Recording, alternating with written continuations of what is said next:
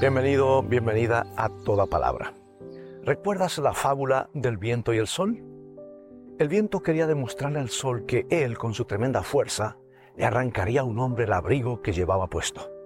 Pero a pesar de sus violentos esfuerzos, lo único que consiguió el viento fue que la ropa del caminante se le pegara aún más a su cuerpo.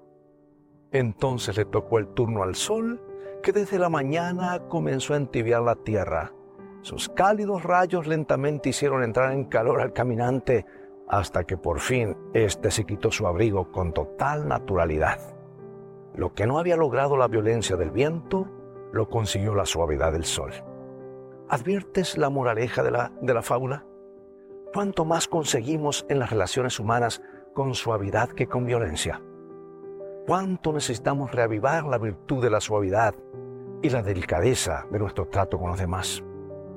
Hablando acerca de la delicadeza, Juana Revert dice, sin esta cualidad el hombre más inteligente no merece llamarse caballero y la mujer más perfecta no alcanza a ser una dama.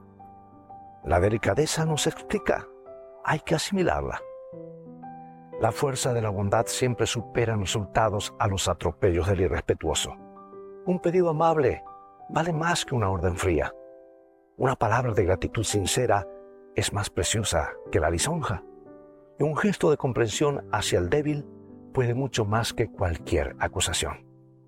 Proceder de este modo equivale a obrar con la tibieza del sol antes que con la furia del viento que nada consigue el viento y el sol. ¿A cuál de los dos te pareces en tu vida de relación dentro y fuera de tu hogar? Esta es una mejor manera de vivir de toda palabra que sale de la boca de Dios.